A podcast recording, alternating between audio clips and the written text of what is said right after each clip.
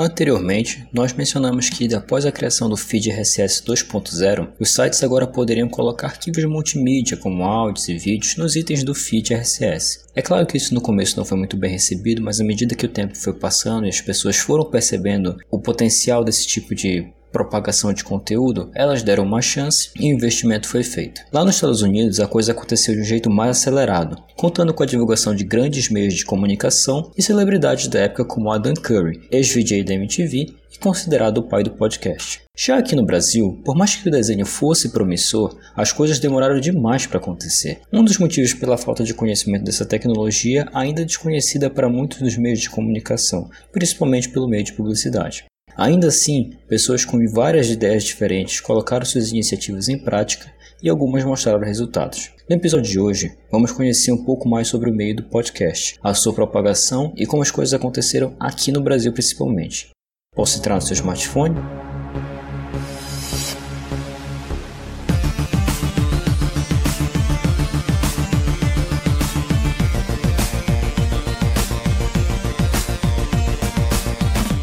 Se me permite, muitíssimo obrigado. Eu sou Pedro Davi e este é a versão beta sobre a linha do tempo do podcast, parte 2. Hoje temos recados também, mas não é nada que se preocupar. O primeiro deles é, como de costume, uma recomendação. Se você chegou nesse programa por este episódio, eu sugiro que você ouça os episódios anteriores a esse sobre feed RSS. Assim você entenderá melhor como funcionam algumas ferramentas e principalmente como tudo começou além de saber sobre alguns termos e nomes que posso vir a mencionar nesse episódio. O segundo recado, como foi dito também no episódio anterior, é que esse não é uma linha do tempo definitiva do podcast no mundo. Estes dois episódios funcionam mais como uma guia de eventos, então não o tome como palavra final. Ele é mais uma referência para você entender como as coisas mais importantes foram acontecendo no meio. Até porque, como é uma tecnologia de livre uso, é meio que complicado você é, monitorar todo tipo de uso que está sendo feito dessa tecnologia. Recados dados, vamos ao episódio.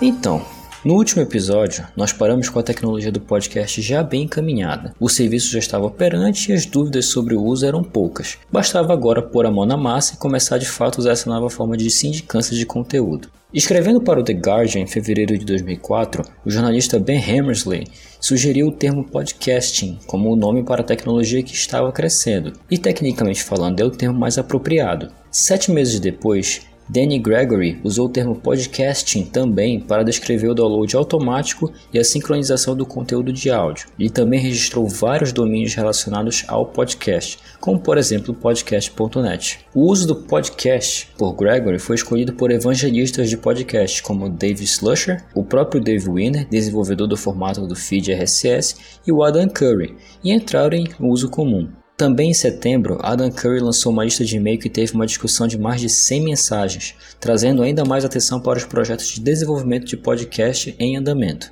Vale lembrar que o Adam Curry era uma das mais influentes celebridades ainda na época que estavam propagando a palavra do podcast. Como mencionei no episódio anterior, e eu recomendo que você ouça para entender um pouco melhor como foi a influência dele, mas resumidamente, o papel dele como ex-VJ da MTV e a influência que ele tinha sobre marcas e agência de publicidade ajudou bastante a propagar a palavra do podcast já desde o começo. Em 28 de setembro de 2004, o blogueiro e colunista de tecnologia Doc Searles começou a acompanhar o quanto era pesquisada a palavra podcast no Google. Sua primeira consulta supostamente retornou com 24 pesquisas relacionadas à palavra podcast. Alguns dias depois daquela pesquisa, já haviam 526 acessos no mecanismo de busca do Google para a palavra podcast. No dia 1 de outubro de 2004, havia 2.750 acessos no mecanismo de busca do Google para a palavra podcast. E esse número continuou a dobrar e dobrar à medida que os dias foram passando. Só que até então era mais complicado registrar a distribuição inicial e a variedade de podcasts do que contar o número de pesquisas no Google. No entanto, até o fim de outubro daquele mesmo ano, o New York Times havia divulgado podcasts nos Estados Unidos e no Canadá, Austrália e Suécia, mencionando tópicos de podcast desde tecnologia, passando por veganismo até críticas de filmes.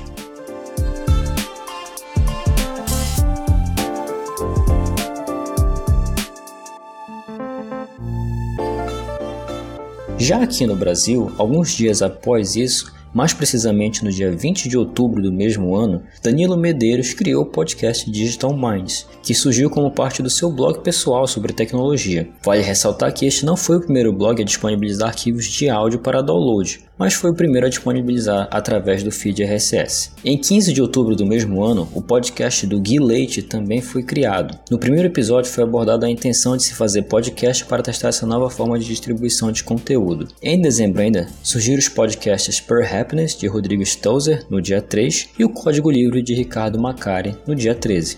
No ano seguinte, em 2005, vários outros programas foram iniciados, fortemente inspirados pelos primeiros representantes do podcast brasileiro. Infelizmente, desses, apenas o código livre ainda está disponível. Infelizmente, também ele não está mais em produção, mas você ainda consegue acessar o site tranquilamente. Os demais, o Per Happiness e o próprio Digital Minds do Danilo Medeiros, não conseguem mais ser acessados. Vocês já repararam que em outubro de 2004 foi um ano muito importante para o podcast e ainda não acabamos. Em outubro de 2004, artigos detalhados sobre podcasts começaram a aparecer online, e um mês depois, a Liberated Syndication, ou a Libsyn, lançou o primeiro serviço de soluções para a produção de podcasts, oferecendo ferramentas de armazenamento, largura de banda e criação do seu feed RSS. De acordo com eles, até 2016 haviam sido registrados 4.6 bilhões de downloads, somando todos os podcasts armazenados na plataforma. Em dezembro também, foi o mesmo mês que a PodTrack sem o K no final, começou a fornecer o seu serviço de rastreamento de download gratuito e pesquisa demográfica de audiência para a indústria de podcast. Em 2016, a Podtrack se dividiu em dois segmentos e passou a patrocinar podcasts também. Nomes conhecidos como This American Life e o próprio Serial, que é um dos podcasts mais baixados do mundo, são exemplos de podcasts patrocinados pela Podtrack. Também foi em outubro que o termo podcasting foi definido pela primeira vez na Wikipedia.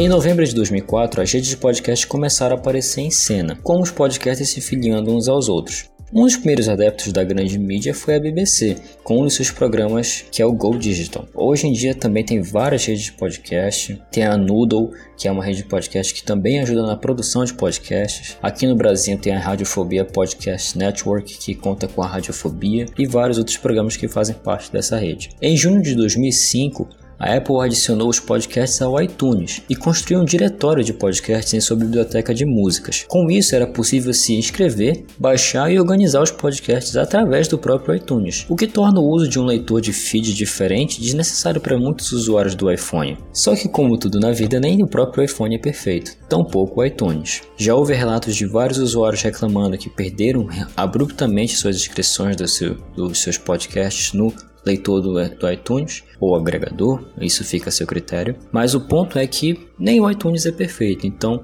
eu sugiro que você teste outras ferramentas para você fazer a organização dos seus feeds de podcast. Em julho de 2005, o então presidente dos Estados Unidos, George W. Bush, tornou-se uma espécie de produtor de podcast, quando o site da Casa Branca acrescentou um feed RSS 2.0 ao seu site. Então, as notícias que o presidente dava na rádio acabou se tornando um podcast. Ele acabou se tornando talvez o primeiro presidente da história a ser um podcaster. Olha só que coisa. Também em julho, o primeiro People's Choice Awards foi realizado durante a Podcast Expo, que na época era uma exposição de podcasts e de, de produtores de podcasts para discutir qual eram os melhores formatos e como a mídia deveria crescer. Não necessariamente nessa ordem, mas e não como um tom imperativo, como eu acabei de falar, mas eram recomendações e cada um dava sua opinião sobre como poderia melhorar a situação. Em 28 de setembro de 2005, exatamente um ano após o primeiro rastreamento da palavra podcast no mecanismo de busca do Google, o Google Google encontrou mais de 100 milhões de acessos à palavra podcast somente um ano depois da sua primeira pesquisa, ou do seu primeiro rastreamento de como foi essa pesquisa. Em novembro de 2005, a primeira conferência Portable Media Expo foi realizada no Centro de Convenções da Ontário,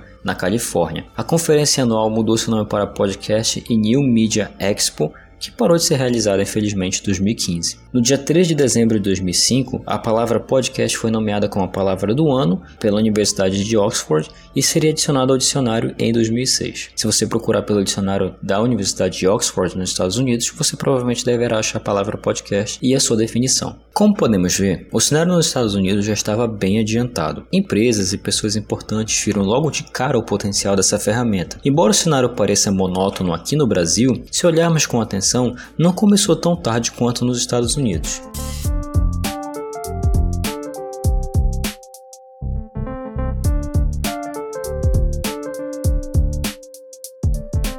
E em 2005, logo após a chamada primeira geração de podcasts aqui no Brasil, foi organizada a primeira edição da Conferência Brasileira de Podcast, a PodCom, primeiro evento brasileiro dedicado exclusivamente ao assunto podcast, no dia 2 e 3 de dezembro, em Curitiba, Paraná. O evento foi organizado por Ricardo Macari e patrocinado pela cervejaria Kaiser, a Rádio 89 FM e pelo Ed Silva, e posteriormente passou a fazer parte do Fórum de Mídias Digitais e Sociais. Durante a PodCon em 2005, foi organizada a Bpod, Associação Brasileira de Podcast. Teria sido indicado para presidente o podcaster Billy Umbrella, mais conhecido como Maestre Billy, aceito por unanimidade. Em 2008 também houve a primeira edição da Pod Pesquisa, a primeira ação voltada a analisar o perfil dos ouvintes brasileiros de podcast. A pesquisa contou com 436 respostas e foi novamente realizada em 2009, dessa vez com 2.487 respostas. Mais recentemente também teve uma pesquisa em 2014, um ano passado em 2018. Ainda em 2009, vários podcasts surgiram e a tendência era de crescimento, embora haja preocupações sobre a possibilidade de uma nova onda de fim de podcasts, coisa que já aconteceu entre 2004 e 2005. Um indicativo desse crescimento são os vários portais dedicados exclusivamente à divulgação de podcasts, como a TeiaCast e o próprio portal do Mundo Podcast,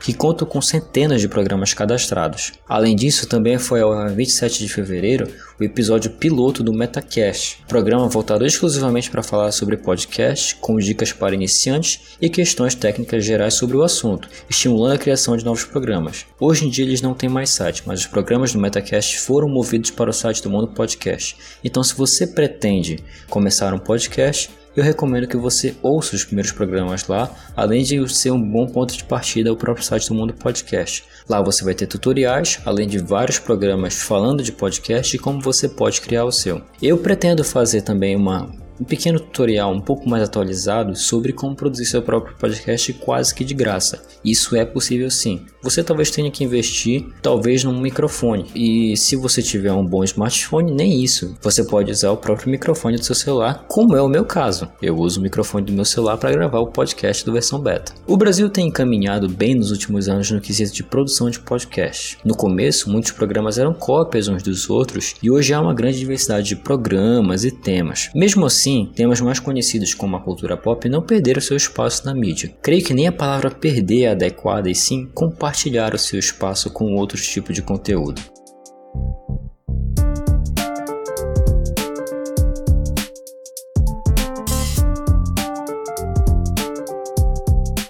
Bem, ouvinte, este é o fim do mês do feed. Eu espero honestamente que você tenha tirado bom proveito do que foi discutido nesses quatro episódios lançados no mês de maio. Para o próximo mês, vou falar um pouco mais sobre a internet e redes de computadores. É um tema que foi abordado logo no primeiro mês e que existe ainda um universo todo para ser explorado nesse meio. Mais uma vez, eu queria deixar uma nota de agradecimento aqui para agradecer a você que baixa a versão beta toda segunda-feira, pois os números da versão beta estão crescendo. E o mais importante, não são só os programas programas atuais que estão sendo baixados, os programas antigos também ainda estão sendo baixados, o que significa que o conteúdo está sendo de alguma forma relevante. Aqui fica o meu muito obrigado do fundo do coração. Você não sabe como esse projeto tem me afetado positivamente. Eu estou adorando fazer esse tipo de programa e, é claro, passar uma informação para você, ouvinte, sobre a tecnologia e como você pode tirar bom proveito dela. Mais uma vez, muito obrigado.